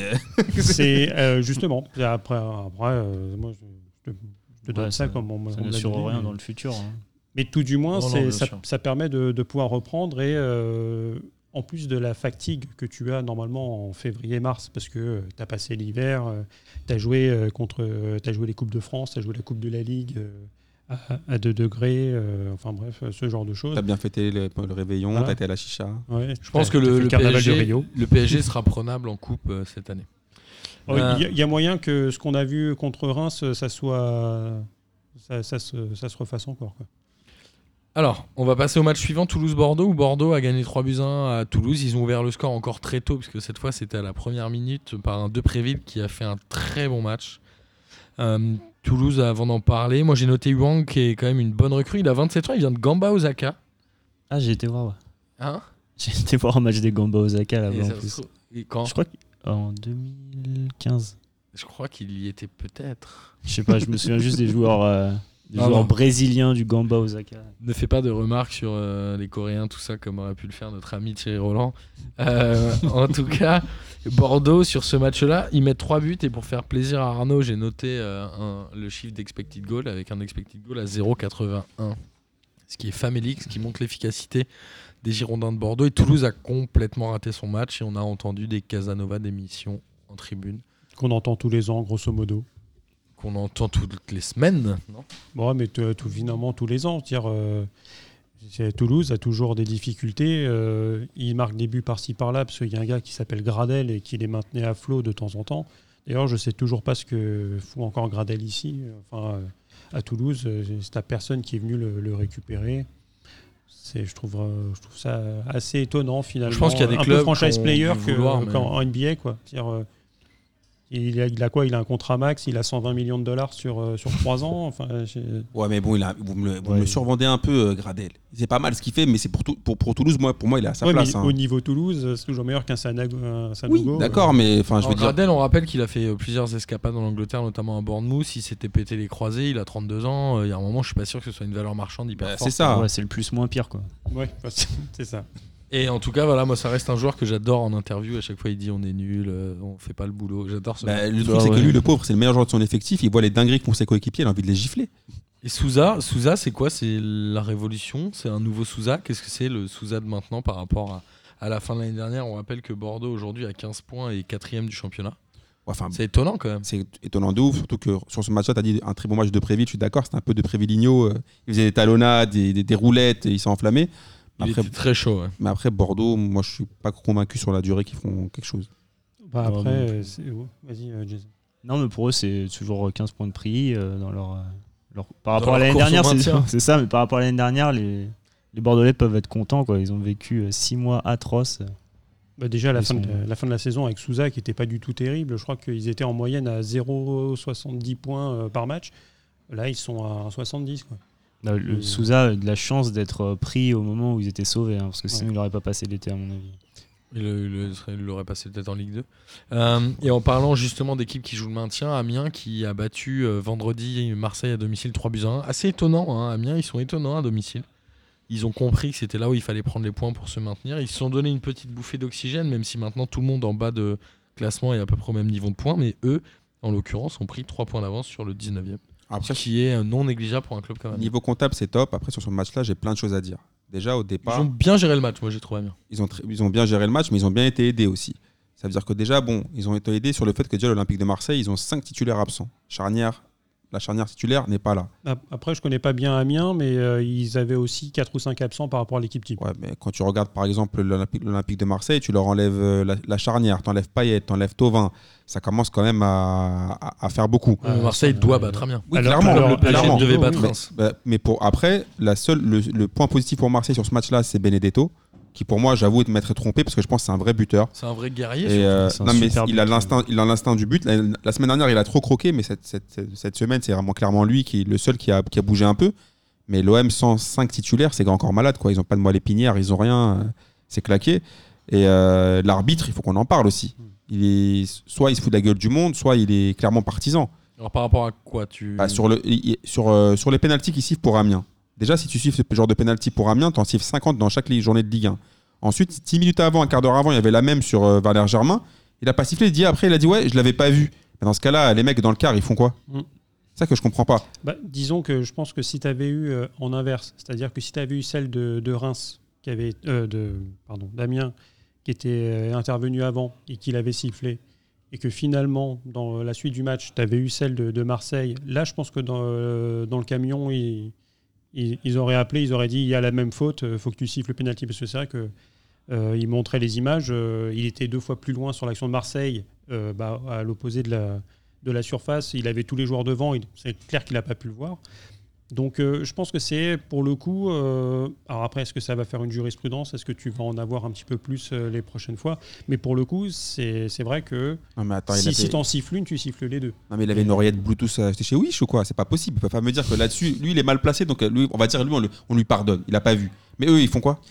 Mais eux, je pense qu'ils sont, ils sont dans le truc, comme disait Martin ou comme disait Jason. C'est euh, tu, peux pas. euh, en fait, si, tu siffles celle-là, t'en as, t'en as trois ou quatre euh, par, match. Donc eux, je pense qu'ils étaient dans le, dans le truc. euh, bah, on fait comme d'habitude. on va pas plus les siffler que ça quand ils, veulent se faire des, hugs gratuits en- entre deux. Et là, l'arbitre, finalement, sur celui-là, il est alors peut-être encore plus maladroit. Mais je, la Miennois joue bien le coup, mais c'est vrai qu'il n'y a pas plus faute sur, cela, sur ce cas-là que sur le cas d'avant. Et là, l'arbitre, vu que c'est devant ses yeux, il se dit bah oh, oui, bon, ok, je siffle. Alors après, je te dis, c'est Ouais, je pense que tu as raison dans la chronologie des dans choses. la chronologie, je pense que c'est important. Si c'est si c'est inversé, euh, je pense que il le siffle pour Marseille après. Si Bon. le premier, la première faute est sifflée, il siffle la deuxième, et peut-être que dans les deux cas, le camion siffle aucune en fait. C'est pour Ouais. ça que la première, l'arbitre oui. pas réagi. On rappelle, on dit, rappelle euh, que le VAR est censé intervenir en cas d'erreur manifeste. Voilà. S'il peut y avoir pénalty ou ne pas y avoir pénalty, pourquoi il interviendrait Bah, mais non, mais là, ils doivent lui dire clairement que sur le penalty qui siffle, il n'y a pas péno, il peut pas siffler ce genre de péno. Sinon, après, là, tu t'arrêtes plus. Si tu siffles ce genre de truc, après, dans ce cas-là, tout- tout- dans ce cas-là, à chaque, à chaque fois, chaque accrochage dans le- sur un corner tu- Oui, ou sur non, un coup franc, tu siffles péno. Non, mais je suis d'accord. Bah, Ah, donc, moi, là, je ne suis pas d'accord. On reproche au VAR d'intervenir à tort et à travers. Là, il y a contact, il siffle penalty. C'est une erreur qui est non manifeste. Ils reviennent pas sur la décision. Moi, je trouve que c'est une bonne application du VAR. Moi, ce qui m'énerve le plus avec le VAR, et c'est à peu près la seule chose qui m'énerve, c'est quand les mecs discutent 5 minutes sur un hors-jeu pour savoir s'il a 3 mm de hors-jeu. Ça, ça m'énerve. Parce qu'il y a un moment, si l'arbitre il a levé le drapeau ou il l'a pas levé et qu'on n'est pas sûr, bah on laisse la décision de l'arbitre de champ. En l'occurrence, pour moi, ça, ça peut pas être une erreur manifeste à partir du moment où le hors-jeu est à 3 mm 50, tu vois. Bah, en fait, après le hors-jeu, c'est toujours pareil. Euh, j'ai bien aimé l'intervention de Stéphane Guy pendant le pendant le, derby où il disait au lieu de filer des parachutes dorés à certaines présidentes de ligue, il ferait mieux d'investir dans le hors-jeu 3D, ce qui est fait en Angleterre et en Ligue des Champions. C'est-à-dire que justement là, tu peux faire du révélateur vraiment très très précis. C'est comme ouais. ça que ju- justement Ramos s'est pas sifflé hors jeu euh, sur le but sur l'égal. Sauf qu'il faut euh, être certain d'avoir l'image au moment où le ballon part du pied. Il y a un moment, quand t'es pas sûr, tu laisses ce qu'a décidé le juge de ligne. Justement, donc après, c'est sur ces trucs-là, ils arrivent à faire du, du très précis, mais sur celui qu'on a, nous, en isométrique, euh, franchement, c'est parfois très très compliqué. Après, Bon, si on reparle plus, avance, ouais, c'est juste si on reparle plus sur le jeu, Amiens a quand même mérité. Cette victoire-là, c'est- ils l'ont pas volé, surtout leur, je ils, mettent des buts plutôt sympas. Mais euh, l'Olympique de Marseille, c'est là, encore une fois, on pose la question du recrutement. Avec cet effectif-là, et jusqu'en janvier, qu'est-ce qui va se passer? Mais tu vois, c'est dommage parce que on parle à chaque fois du recrutement, mais c'est parce qu'il n'y en a pas en fait. Parce que les recrues qui ont été prises, euh, que ce soit c'est Alvaro en Alvaro. défense ou Benedetto, bon Rongier, on ne sait pas trop hein, et encore, mais c'est des, c'est des, des- des pures réussites en fait. Et quand les deux marchent, c'est là où Marseille a eu son renouveau, où ils ont gagné contre Nantes, etc. Évidemment. C'est- C'est c'est dommage. Et Mais bon, ils peuvent s'en prendre qu'à eux-mêmes hein, quand Payet. euh, Enfin, il y a- à l'âge qu'il a, l'expérience qu'il a, se prendre la tête avec l'arbitre à ce moment-là, faut, Ah, clairement. faut vraiment avoir un pépin euh, de citron dans, le- dans le cerveau. Quoi. Mais finalement, on le savait, c'est-à-dire qu'on savait que Marseille avait une équipe, avec une équipe euh, vraiment très limitée en nombre. Le 11, s'il est présent, il est de qualité, il peut jouer largement le- les trois premières places. Vu le nombre d'écarts de, points, euh, là, quelqu'un qui me dit, lui, c'est mort pour le podium, moi, là, je peux pas voir, c'est impossible. Par contre, c'est vrai que dès que tu commences à avoir des absents, des blessés, euh, ça, ça va être, ça, va être, euh, ça va être très difficile. Et Marseille, Et- justement, à la prochaine journée, recevra Strasbourg. Et Strasbourg, qui est allé perdre à Dijon un but à zéro. Strasbourg, euh, c'est vraiment brouillon devant, mais surtout Strasbourg, c'est zéro but marqué à l'extérieur cette saison. Et un point pris. Est-ce que tu veux que je Et te donne Marseille va, Marseille va gagner, du coup, non? C'est à Marseille. hein. Ouais, ils vont gagner. Je pense qu'on va gagner, mais ça, et ça me fera bien plaisir, que ça fera bien chier euh, leur euh, José Mourinho du pauvre, euh, leur coach Thierry Loret. Et en tout cas, Dijon, ils font une semaine incroyable avec ce but de Mavididi. On rappelle, hein, c'est cet Anglais de 21 ans prêté par la Juve. Enfin, c'est juste ça, c'est vraiment n'importe quoi. Avec euh, qui Al- euh, Pereira, euh, comment il s'appelle En là, plus, Canal c'est des gros bâtards, ils l'ont interviewé, ils l'ont dit Ouais, t'as un peu un parcours à la Thierry Henry, toi, c'était passé par la Juve, etc. C'est vraiment des crapules, mais, Il a dit que c'était son idole. ouais, Ouais. mais, mais il a marqué. C'est plutôt pas mal. Pour... De toute façon, pour eux, même tu leur amènes n'importe qui, c'est bien. Et Dijon euh, qui avait besoin de points et là en l'occurrence euh, ils ont fait euh, deux victoires en deux matchs ce qui était hyper important. Brest aussi a fait a mis la tête sous l'eau de, des Messins qui récupèrent la place de lanterne rouge puisque Brest a battu Metz 2 à 0. Ils font un bon début de saison Brest je trouve pour un promu même si l'Arseneur est toujours pas revenu et c'est un très bon gardien. Après Brest c'est quand même 100% d'efficacité en première mi-temps hein. et Metz qui euh, a eu un peu les stats pour eux. Ils sont quand même restés assez stériles. Et c'est une galère depuis début septembre pour Metz. Quoi. Bah, disons que Brest, au début, quand tu penses. Depuis leur victoire euh, 3-0 contre Mm. Monaco, ils galèrent. faut avouer qu'au départ, quand on te propose de regarder Brest-Metz euh, au stade de. Comment il s'appelle leur stade euh, Le Francis Francis Leblé. Contre Metz, t'as envie de te dire, c'est, tu préfères regarder Motus ou bien les chiffres et des lettres, ça va être un peu plus sexy. Mais en vrai, c'était un bon match. Franchement, c'était un bon match entre les deux équipes. Et Ouais, Brest, ça a bien joué. hein. Brest, je crois qu'ils sont invaincus chez eux depuis le mois de mars. Donc ils étaient en Ligue 2, mais quand même ça compte. Et euh, ils ont quand même fait, je trouve, un bon, un, franchement, une, bonne prestation. Par contre, Metz, euh, ça commence à fouetter l'oignon là. Faire un peu jeu de me péter par rapport à l'entraîneur, mais. Ouais, mais même je l'ai pas, je l'ai même pas compris euh, quand tu l'as dit. mais euh, Il était énervé, Vincent Ognon d'ailleurs. Mais il était énervé pourquoi en fait? Il était énervé par rapport à lui, à sa compo, à ses joueurs claqués. Il était énervé pourquoi? Je sais pas, faudrait que tu lui demandes. On va lui demander, on va l'appeler. euh, en tout cas. Metz, c'est un, peu, euh, c'est un peu compliqué là depuis, euh, depuis le mois de septembre. Et Metz qui risque encore une fois de faire l'ascenseur parce qu'ils l'ont fait il y a deux ans, trois ans, je sais plus. Moi j'ai dit, hein, j'ai mis toutes mes économies et tout mon PEL sur, euh, sur Dijon et Metz en Ligue 2. Parfait, euh, merci Amine. Et Lille a fait euh, deux buts partout à domicile contre Nîmes. J'ai un peu le sentiment que Lille s'est fait piéger par Nîmes, qu'ils ont perdu deux points sur ce match-là. Et Nîmes, c'est un peu l'équipe courage de ce championnat comme l'année dernière finalement, non? Bah, Nîmes, franchement, moi, je- moi je suis pas trop d'accord avec toi. Je trouve qu'ils ont mérité le- clairement leur, leur match nul. Après, Lille, est-ce que jouer la Ligue des Champions, on en a parlé tout à l'heure pour les autres clubs français, et à la fois encore le, le- le championnat, est-ce qu'ils vont réussir avec un effectif quand même qui est amoindri? Et euh, Mais leur, leur attaquant, quand même, qui marque encore, hein, il met encore un but. Et donc, je m'excuse platement par rapport à un, à un fidèle auditeur qui nous a interpellé sur Twitter en nous disant qu'il ne comprenait pas pourquoi Bobo et moi on avait taillé Osimhen, qui pensait que c'était un bon joueur. Et euh, peut-être qu'il va falloir aussi qu'on renvoie notre jugement là-dessus parce qu'il plante quand même ses pions. hein. C'est quand même par rapport à Pépé qui galère, euh, qui galère à Arsenal. C'est plutôt pas mal. C'est quand même une bonne pioche pour, euh, pour Lille. Mais c'est quand même deux points de perdus pour Lille et un excellent point pris par Nîmes.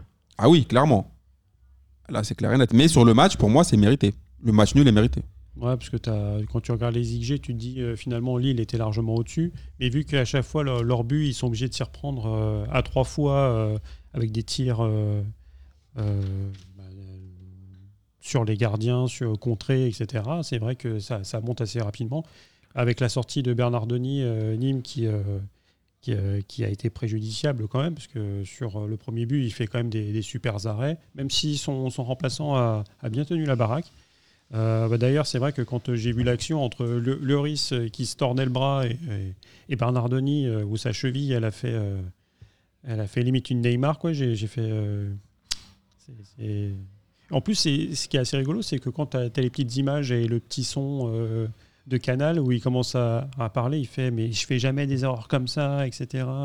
Et le, gars qui s'en veut à mort d'avoir mis finalement son équipe un petit peu dans sous l'été noir. Donc c'est c'est une belle mentalité. Mais attention quand même à Nîmes, hein, je pense qu'ils vont quand même vivre une saison galère. hein. Ils sont à un point de la dernière place. euh, je pense que ça va être très, très mais long. Tout, temps, le- tout le monde est à un point de la dernière place. quoi. Oui, puisque euh, si je ne m'abuse, entre la 14e qui commence avec Lyon et Metz qui est 20e, il y a un point d'écart. Ah oui, Ils Lyon, sont il- 5 clubs à 9 et Ouais. 2 clubs à 8. Lyon est à un point, point de, de la Metz. dernière place. Euh, et on va finir avec les deux derniers matchs où Reims est allé gagner 1-0 à Rennes. Rennes a très peu cadré euh, dans ce match-là. Ils peuvent s'en vouloir. hein. Après, euh, c'est leur huitième match sans victoire. Je crois que leur dernière victoire remonte au match contre le PSG ou peut-être la journée suivante. En tout Euh, cas, c'était ils, fin ils ont août. trois victoires en trois championnat, victoires, ouais. donc, euh, donc ça doit être. euh, ouais. D'ici fin août, comme tu disais tout à l'heure, je pense que c'est ça. Mais C'est euh, ça. C'est un septembre et octobre. euh. Après Rennes, voilà, c'est toujours dur euh, après l'Europe. Est-ce qu'il y a une remise en cause de Julien Stéphan ou finalement c'est un appel d'air qui était attendu après la belle saison dernière? Bah, je pense que Julien Euh. Stéphane, globalement, son taf est plutôt pas mal. Après, Rennes, je commence un peu à avoir le diabète qui monte pour eux et pour notre gang des Rennais qui, euh, Cassendal et Derdoud ont fait une petite dédicace, mais qui, je pense que là, quand même, leur dernière victoire, on a dit c'était fin août. Euh, c'est bien de proposer du jeu, mais il faut gagner, il faut prendre les points, quitte à parfois être un peu plus moisi.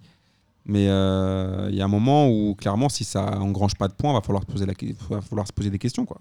Ça a été compliqué avec l'arbitrage. Là, il n'y avait rien à dire sur le match euh, contre Reims. tout était nickel. Bon, après, sur le match, ils font quand même deux poteaux.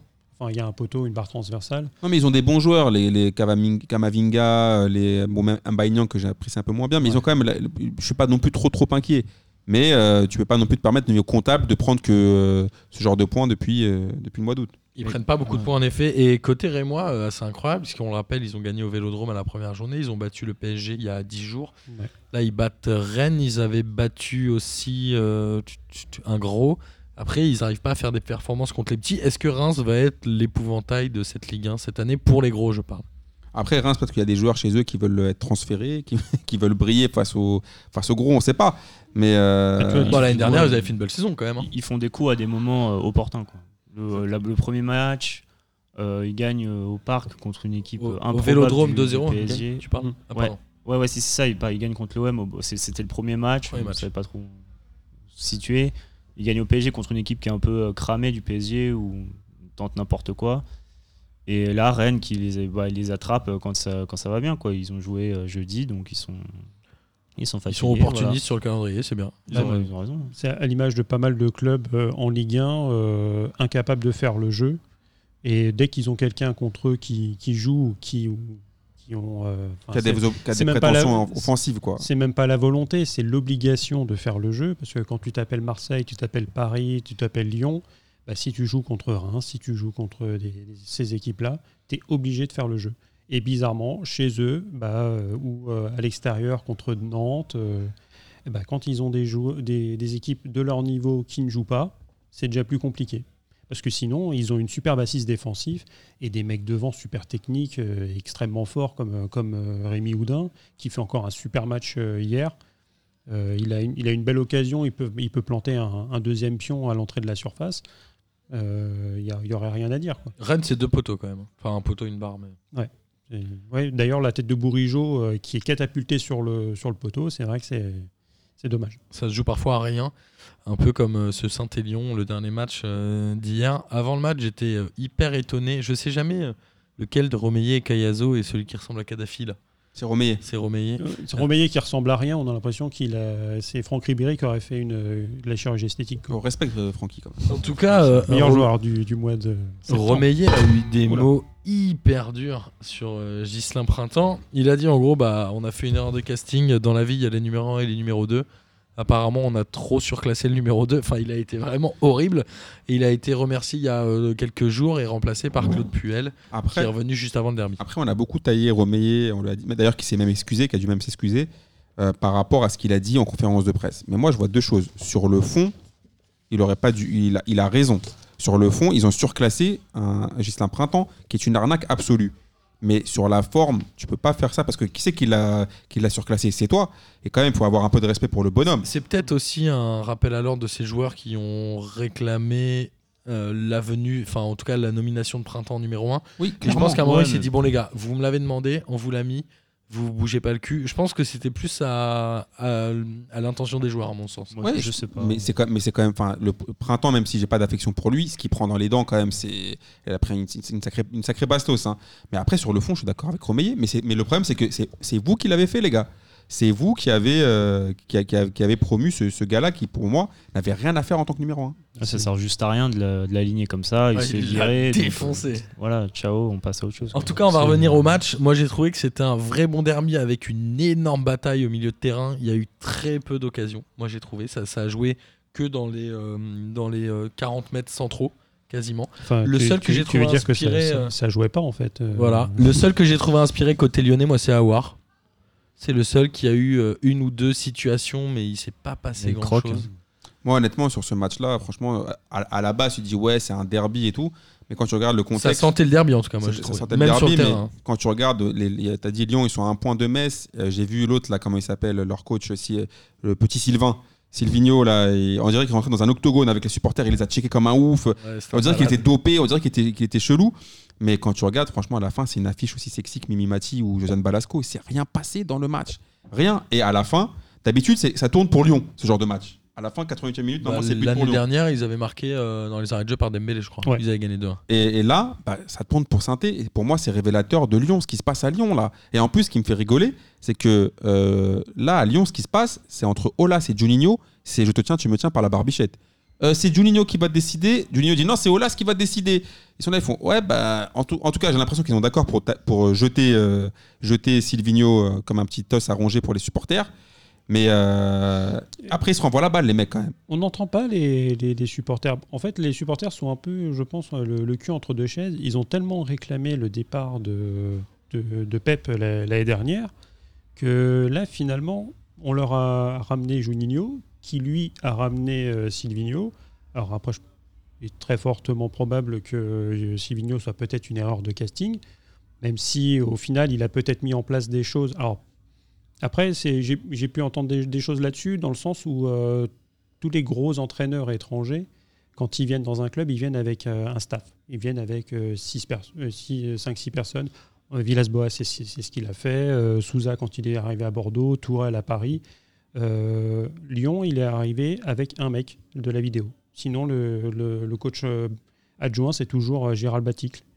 Mais pour moi, Ouais, le tu- problème, le ouais. problème, c'est pas Silvino. Le problème, c'est les mecs qui ont ramené Silvino. Là, en fait, Juninho, tu sais, au début, il était tout le temps avec Silvino. Il faisait des petites photos, des selfies et tout. Là, t'as l'impression que c'est un peu un mec, tu vois, qui, qui, il- qui est tricard. Il veut plus trop se montrer avec lui. Non, non, Silvino, euh, bah, va falloir qu'il assume. Parce Mais mon gars, bah, c'est surtout c'est que c'est lui, Silvino. Donc, euh, dans un sens, euh, son, sa- la défaite de Silvino, c'est aussi la sienne. bah, clairement, parce que Olas, d'ailleurs, lui met des petits taquets en lui disant c'est Juninho qui est responsable du sportif. Mm. Donc, si des choses, doivent, Et- des choses doivent se passer, c'est Juninho qui doit assumer les conséquences, en gros. Et il a raison. Mais l'année dernière, je passe une dédicace pour tous mes potos, Ulrich, Lucas Moulox. Vous nous avez été saoulés avec euh, Pep, euh, Pep Genesio. C'était le responsable de tous les maux de Lyon. Bah, au moins, Pep Genesio, il battait Paris, il battait Marseille, il battait saint Il battait City. Il battait City. Il arrivait quand même à, je crois, deux fois sur trois en- sur le podium. Là, vous avez, on vous a ramené votre idole, euh, le professeur Juninho. C'est quand même une catastrophe, là, ce qui se passe à Bah, Lyon. il- À un point de Metz. Il pensait peut-être que Juninho allait rentrer sur le terrain pour mettre des coups francs. Mais C'est ce qu'on dit toutes les semaines. C'est la banne qu'on sort toutes les semaines, malheureusement. Non, en même temps, euh, peut-être que ça va pas durer à Lyon. Il va peut-être euh, prendre les choses en main. Bah, je pense que là, vu, vu les déclarations d'Olas, vous m'avez dit non, Olas, il dépense jamais d'argent, il n'a jamais le viré. Il Là, je vous mets là. Alors là, euh, vous pouvez mettre la daronne à l'abri. Il va, euh, Silvino, il va, il va sauter. hein. Mais en plus, c'est le, il n'a pas de plan de jeu en fait. Il change d'effectif tout le temps. Depuis quelques matchs, il joue à 5 derrière. Euh, c'est vraiment gagne petit. Hier, il fait jouer Raphaël à droite. Non, ouais, c'est ça, Raphaël à droite, Dubois à gauche. Dubois, c'est comme un arrière droit. Delaine, il a disparu des. des il, com- commence quand même le match sans Reine Adélaïde et sans Dembélé. Et sans Dembélé. Il joue jamais avec Dembélé. Je Juste un truc aussi, hein, Lyon a fini à 10 puisqu'ils avaient fait leurs trois changements et que Dubois s'est blessé. Ça, c'est un, un Non, coup mais- de malchance, on va dire. Ouais, mais Euh, ils prennent le but à 10. Ça, ça, ça se rajoute, mais je Ils prennent pense le but dans les arrêts de jeu par euh, Robert Beric alors qu'ils sont, ils sont à un de moins. Ça reste quand même le, le plan de jeu, etc. Le problème de Silvino, après, que ce soit Juninho ou quoi, qui les fait venir, de toute façon, je pense qu'il il passera pas. C'est une. Enfin, Après, Lyon, c'était trop. C'était le- la dernière goutte d'eau. Après Lyon, c'est très restrictif dans le sens où euh, c'était un effectif bâti avec, euh, entre guillemets, des artistes. Euh, Quels les- artistes? bah, Depay, Fekir, etc. C'est c'est des mecs qui se révélaient euh, quand, quand finalement c'est- ça, ça se goupillait bien. Euh, Dire, le- les victoires contre Paris, euh, c'est pas des trucs léchés. hein. C'est euh, très souvent c'est une frappe de 18 mètres qui finit dans la lucarne euh, dans 3% des cas. Quoi.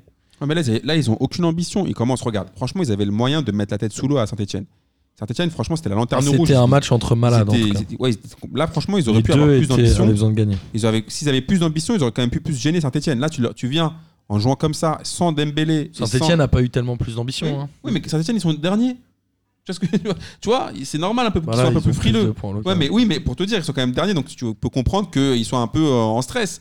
Mais Lyon, quand même, ils ont l'occasion de, de mettre leur rival absolu euh, dans, la, dans la merde de ouf. Ils commencent le match avec si peu d'ambition et avec deux joueurs qui sont plutôt intéressants, Renan Adelaide et Dembélé sur le banc. Donc Silvino, on a un peu de mal à lire euh, sa stratégie, qu'est-ce qu'il veut proposer. Moi, j'étais très étonné des deux compos des deux entraîneurs qui ont joué en 5 En 3-5-2. 1 Ouais, des, 3-5-2-1, des- des compos de ouais, c'est plutôt plutôt sales 5 tous, quoi. 3-1 que 3-5-2. C'était plutôt euh, ouais, 5 non parce que comme disait comme dirait notre ami Pascal Pro sinon tu joues à 10.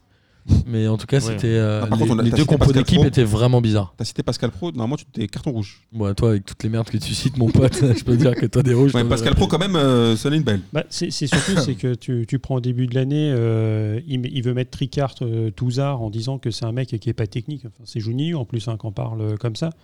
Et que derrière, finalement, euh, il est obligé de remettre un double pivot devant une défense à 3 Touzard avec euh, Thiago Mendes. Après, il file les, les clés du camion à, à Aouar et euh, même, même, euh, enfin, euh, et, euh, et Terrier devant. Après, c'est à voir sur, sur ce genre de choses. Mais c'est ça peut être compliqué. Moi, si, je tu, pense si que- tu remets euh, Reine Adélaïde, il faut repasser en 4-3-3. Moi, je pense euh, que Jean-Michel Aulas, je pense qu'il commence à se faire vieux, euh, sans vouloir le tailler. hein. Et je pense qu'il voulait lâcher, il voulait un peu de transmettre le relais à Juninho et un peu se dire, voilà, genre en gros son fils spirituel. euh, Là, il se rend compte que ça va être compliqué. et en fait, là, il, il est obligé de revenir parce qu'il n'était pas très présent médiatiquement, mais il est obligé de se dire, là d'ailleurs, ce qu'il a dit, je suis obligé de remettre les mains dans le cambouis parce que ça va pas. En tout cas, euh, danger puisque Lyon euh, reçoit Dijon à la prochaine journée de championnat. Mais c'est Ouais, mais c'est il vrai y a que- danger tous les matchs. hein. Ouais, c'est vrai. Mais Maintenant, c'est- ils sont en danger tout le temps. Mais c'est vrai que j'ai vu passer dans le sens où euh, Juninho, euh, directeur sportif, faire le parallèle quand Rai avait pris euh, de la di- euh, du, du sportif euh, à Paris. C'est pas parce que tu as été l'idole du, euh, du stade que tu peux faire un bon directeur Mais sportif. pour moi, montrez-moi dans quel club ça a marché. Ça. Basile Boli à Marseille, ça a marché. Les, Alain Roche et compagnie. les Alain Roche et compagnie, à. Paris, ça a marché. Paris, ils auraient mis tous leurs anciens joueurs. Le Gwen, Campoire et. euh, Ça tout le marche monde. à l'Ajax en l'occurrence. Bah, la- bah, l'Ajax, à qui? Bah, Il y a euh, Van Euh, der Sar, euh, euh, Van der- euh, Overmars, etc. Il y a beaucoup. Ouais, mais bon, dans le staff technique. Oui, d'accord, hein, mais en Ligue des Champions, à part l'année dernière, c'était bien moisi. Ah oui. Voilà, tu vois ce que je veux dire? C'est qu'il n'y a pas vraiment beaucoup de clubs où les anciens. Ça, ça, c'est un truc vraiment pour faire plaisir aux supporters. C'est la fausse bonne idée. C'est tu prends des anciens pour dire regardez, ouais, voilà, kiffer un peu à l'ancienne. La Madeleine de Proust, ça m'intéresse pas. Moi, je veux voir le présent, l'avenir. Le passé, on s'en pète en fait. Bah, de- la- Zidane quand même. Oui, oui, oui, mais moi, je trouve que c'est, pas, je trouve que c'est des fausses bonnes idées de ramener euh, et- et les anciennes gloires du club. euh, ouais, mais le retour finalement fait qu'il va peut-être euh, repartir euh, et perdre tout le crédit qu'il avait eu avec, euh, avec les trois Ouais, LDC. il perdra quoi. pas tout le crédit, mais ce sera quand même une petite galère. Alors je suis désolé messieurs, mais il faut qu'on clôture euh, la Ligue 1 et on va passer très très très rapidement au championnat étranger en Angleterre où Liverpool continue son 100% de victoire puisqu'ils ont encore gagné dans les arrêts de jeu avec un penalty de Milner pendant que City perdait à domicile contre Wolverhampton surprise. 8 points de retard, le championnat est joué puisque là même la double confrontation ne suffira pas à rattraper les points. C'est pas joué, mais en tout cas, euh, c'est quand même bien embarqué pour Liverpool. C'est trop tôt. euh, euh, L'hiver dernier, euh, Liverpool avait 7 points d'avance sur, sur City. Voilà. Mais ils ont gagné beaucoup cette semaine quand même. hein. Hmm. Énormément. Mais pour le coup, oui, sur- surtout qu'en plus, Wol- Wolverhampton, ils étaient, derniers, ils, étaient derniers du classement. là. Donc, euh, Et alors, on va passer à l'Espagne où l'Atlético a fait match nul 0-0 à l'extérieur. J'ai l'impression que c'est tous les ans la même chose à Valladolid. Le Barça a gagné 4-0 contre Séville avec un très bon Messi. Ah non, pas un très bon Messi. Très beau coup franc. Ah, le, le coup Messi. franc est magnifique, mais le reste de son match. euh, Il top. revient, il revient un peu. par là. contre, par contre, je déteste Suarez. Mais le match qui te sort hier, un Il match avait de déjà fait un gros match euh, Oh là là, le- la semaine précédente. Cette saison, je, trouve- en je le trouve chaud. Champions aussi. Ouais. euh, Et, non, en euh, Ligue des Champions, il fait un match moisi et il met, il met deux pions. Mais faut Mais C'est- son boulot, hein. Liga- son boulot de mettre des buts. En Liga, Oui, mais il fait un match moisi sur le reste du temps. Le mec, il marche, il fait, il fait plus rien. Quoi. mais en Liga, je te jure qu'il sort des grosses prestations et que devant, il porte l'attaque. J'étais un peu déçu pour Griezmann qui, a démarré sur le banc. Et Dembélé, alors un truc, il y a un truc bizarre qui, s'est passé avec Dembélé et même euh, Valverde a rigolé parce que euh, Dembélé a pris un rouge, soi-disant il aurait insulté l'arbitre. Et, Dembélé, et Valverde a dit ça m'étonnerait parce qu'il a du mal à sortir une seule phrase en espagnol. C'était violent ça aussi. C'est drôle. Lui qui lui a passé un petit, un petit taquet, Est-ce mais que c'est pas une défense pour la commission de discipline? C'est possible. Mais après, pour... j'ai pas compris pourquoi mettre Griezmann sur le banc. Bah, pas tout, tout simplement parce que si tu mets Messi et que tu Griezmann sur un côté, il est nul. Donc euh, si tu fais jouer à, à Barcelone, il faut le mettre à la place de Suarez. Et, Ah, mais- et vu que Suarez, euh, ça sera compliqué de le mettre sur le banc, bah voilà, t'as t'as ta réponse. Bah, donc tu penses que Griezmann va finir toute la saison sur le banc? Il- Je pense que c'est assez logique rentrera. pour un joueur comme Griezmann de pas encore trouver sa place dans un club qui, mine de rien, tourne avec des grandes stars, mais je pense qu'il l'aura d'ici la fin de saison. enfin, il Bah, tourne, surtout que il je trouve tourne que à c'est pas- domicile, hein, parce qu'à l'extérieur. euh, Mais moi je trouve surtout que c'est pas mérité. Il devrait, pour moi, c'est un joueur qui devrait, qui devrait être titulaire dans le 11 du Barça. Je pense que ça c'est arrivera. un super joueur. Je pense qu'il faut laisser Non, le temps, mais ça arrivera. tu le mets où? Franchement, je le, je le mets n'importe où, Griezmann. Euh, Je le mets à la place de Dembélé, je le mets, Ouais, je le mets carrément. partout. Ouais, sur- je le mets sur- derrière les sur le attaquants. côté, il- il- les prestations qu'il a faites. euh, Moi je, pense que, moi, je pense que le Barça, là, là, il gagne 4-0, ok. Mais par rapport à leur début de saison, je pense, je suis pas sûr qu'ils aient vraiment le luxe de, de, de pouvoir se, se payer le luxe de mettre un mec comme Griezmann sur le banc. Si Je trouve ça aberrant. si On verra, euh, là, quoi, mais- On verra la, la suite du championnat et le Real qui a gagné euh, 4 buts à 2 contre Grenade à domicile avec encore un but de Cabenoueve. Cabenwebe, il marche sur l'eau depuis, depuis le départ de Cristiano Ronaldo. J'ai l'impression que le fait d'avoir plus de responsabilités en attaque, ça l'a un peu boosté. Et euh, petite dédicace à Areola, qui euh, on était trop bien tranquille à 3-0. J'avais vu les médias espagnols après son match en Ligue des Champions dire Waouh Grenade qui avait battu le Barça euh, Ouais, qui, a, 2-0 qui a un promu, mais qui avait fait un, un excellent début de saison. Et, avec Maxime Gonalon. et je voyais tout le monde s'enflammer, les médias espagnols, sur, sur Areola. Heureusement, il n'a pas, mis- il a pas mis longtemps pour leur montrer son vrai niveau, puisqu'on menait 3-0 tranquillement et qu'il a fait une petite boulette euh, qui a après a provoqué un petit penalty. Donc au moins, on va pas se taper Areola les Ouais, autres matchs. j'aime- bien la, la petite pique dans le sens, euh, ouais, nous, on, nous, on sait faire jouer les joueurs, nous, on les met dans les bonnes conditions, etc. Enfin, un joueur, un, un pété, s'il est pété, il est pété. C'est un joueur irrégulier finalement. Et il est capable de te faire, euh, de te sauver un match en faisant 10 arrêts et de faire le match suivant euh, une boulette. C'est son irrégularité qui finalement le fait qu'il n'a pas gagné sa place à Paris. Pas convaincu autre chose, hein. Et alors en Italie, euh, comment? La Juve a battu l'Inter, l'Inter qui avait tout gagné et là euh, qui s'est fait battre Ouais, 2 buts à 1 à domicile. Et voilà, Le fin du game. d'un champion. Le cœur d'un Voilà. champion. C'est déjà fin. Mais là, au moins, on a attendu quand? Le 6 octobre. D'habitude, c'était- quand ils jouaient Naples. euh, mais là, c'est, je vous ai dit, pour moi, l'Inter, ils ont remplacé. Ils ont un point d'avance, un point d'avance sur l'Inter et Naples a fait 0-0 euh, au Torino. Naples qui est un peu décevant euh, en ce début de saison. La Roma qui fait un partout contre Cagliari. La Fiorentina a battu l'Udinese 1-0 mais c'est pas Kaiser qui a marqué. Mais qui a été élu joueur du mois. Mhm. Kaiser Frank. Kaiser Frank, évidemment. Euh, et en Allemagne, incroyable, aucun des trois premiers n'a gagné. Enfin, des trois premiers, des trois gros, pardon. Oui, mais en Allemagne, Le c'est Bayern a perdu 2 buts à 1 à domicile contre Hoffenheim. Incroyable. Le Leipzig a fait un partout à Leverkusen pendant que Dortmund faisait deux partout à Freiburg. Donc finalement, le Bayern et Leipzig ont le même nombre de points, 14. Et c'est Gladbach, je, je le dis bien ou pas Je dis très bien. Qui est leader du championnat avec, euh, avec 16 points. Elle, elle va être ouverte euh, cette saison, la Bundesliga ou pas Bon, c'est pas la peine de regarder, je vous le dis direct. Bayern premier, Dortmund deuxième. Voilà, c'est bon, vous avez, vous pouvez, on se donne Je rendez-vous sais en mai. pas, moi je pense Non. que Leipzig peut faire un truc. Ouais. Je sais pas à quelle place ils finiront, mais en tout cas, ça peut être une belle équipe. On verra ça, les amis. Non, mais c'est vrai que tu as Wolfsburg de deuxième du classement. euh, ouais, c'est, euh, pour, le- l'instant, ça a ni queue- Enfin, tu vas me dire, ça a ni queue ni tête, euh, comme en France, euh, avoir Nantes deuxième et Angers 3. Quoi. Enfin, Un super résultat de Saint-Etienne, du coup. tout à fait. du coup, le 1 partout en Coupe d'Europe est un super résultat, évidemment. Euh, voilà, nous avons fait le tour euh, des championnats étrangers de manière très rapide, mais il était temps de clôturer cette émission. Amis auditeurs et auditrices, j'espère que vous avez pris autant de plaisir à écouter cette émission que nous en avons pris à la faire. Messieurs, je vous remercie de m'avoir accompagné et il est temps de terminer par le traditionnel kiff de la semaine. Et Arnaud, je te laisse commencer. Alors, bah, je ne sais pas si euh, quelqu'un voulait faire un, un- petit hommage euh, à Eugène Sacomano, s'il avait un, petit, euh, entre guillemets, un kiff, mais un kiff pour l'ensemble de, son œuvre. Je pense qu'on est, on est beaucoup à avoir écouté des soirées foot euh, avec, et ce qui suivait avec son Ouh, refait le match.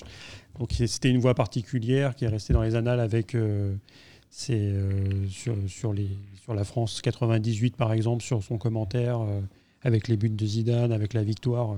On, on connaît souvent celle de Thierry Roland, à dire on, peut mourir maintenant, euh, maintenant qu'on l'a vu, le plus tard possible, mais euh, je pense que Eugène, avait ses 83 ans, c'était une des voix euh, reconnaissables parmi tant d'autres. Donc, euh, big up, euh, Mr. Eugène.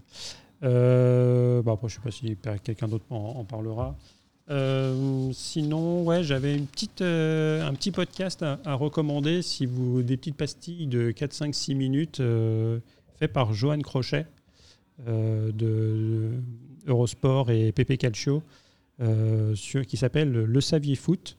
Et en fait, c'est des toutes petites histoires euh, sur, sur le foot, par exemple, l'apparition d'OVNI pendant un, match en Italie, l'histoire de Farah Williams, record woman du, du nombre de sélections avec la sélection anglaise féminine, qui a passé 7 ans en tant qu'SDF, euh, donc dans, dans la rue, avant de pouvoir trouver un, un petit boulot, etc., et pouvoir continuer. Donc, euh, voilà, ce, ge- ce genre de petites histoires autour du foot qui, qui sont toujours euh, très, très, très, très, très sympas.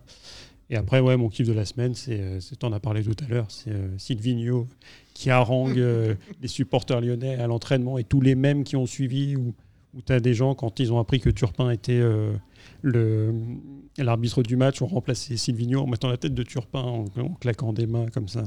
Enfin bref, Twitter est souvent cruel, mais c'est magnifique aussi avec tout- toutes ces petites choses.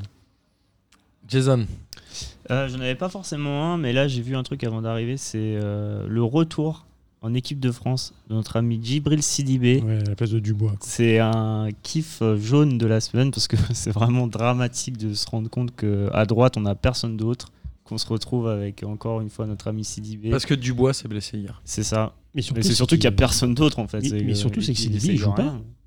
Bah, justement, joue pas ça pourrait Monaco, être un quoi. quiz euh, de Lucas Moulox à qu'il a Everton. joué- je crois qu'il a joué 37 minutes depuis le début. de 31, je crois, à Everton. À vérifier, mais ce sera pour le prochain quiz de Lucas Moulox, euh, je pense. On, Il on- est, euh, il est là, main dans la main avec Giroud.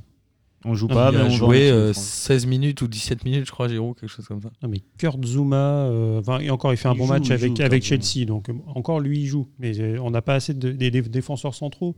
On a des, on a des monstres, euh, des petits jeunes. Et Kurt Zuma, enfin. Amine, à toi. Alors, mon premier kiff de la semaine, j'espère que mes amis lyonnais ne, ne m'en voudront pas, c'est tout ce qui s'est passé autour de Lyon-Saint-Etienne. Déjà, le chef pour Olas qui avait dit bah, s'ils ont pris Puel pour nous battre, Euh, je pense que ça, ça servira à rien parce qu'on on va les battre. Donc du coup, un petit, un petit karma, un petit retour de bâton pour notre petit Jean-Michel. Et le deuxième truc, c'est aussi le pauvre euh, Turpin qui a refusé un but pour Lyon. On dirait il avait trahi sa daronne. S'il n'était pas bien, il voulait leur dire désolé les gars, franchement, si j'avais pu vous le valider même fois deux, fois trois, mais ça se voyait, il était pas bien, il, il ruminait comme ça, il était, il était un peu vénère. Donc ça m'a fait, euh, ça m'a fait un peu rigoler. Un autre kiff, c'est le maillot, le nouveau maillot d'Italie que je trouvais magnifique. Alors je sais pas si c'est leur troisième Ouais, ou quatrième euh, maillot. euh, euh, vert ou euh, Ouais. très foncé, ouais. Celui-là qui En hommage à la Renaissance. Ouais, il est vraiment magnifique. Et le dernier, bah, je suis quand même obligé de faire un sacré hommage pour Eugène Sacomano, supporter, grand supporter de l'Olympique de Marseille. Et je me souviens surtout les, les- ses commentaires de match. C'est un peu celui qui a voulu un peu copier les Brésiliens euh, avec les, euh, son, euh, le fait de, de crier, les voix monter dans les, dans les aigus.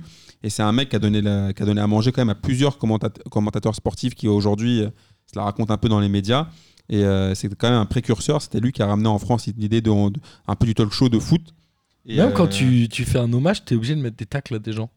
C'est normal, c'est ça le foot. Il faut toujours tacler des gens.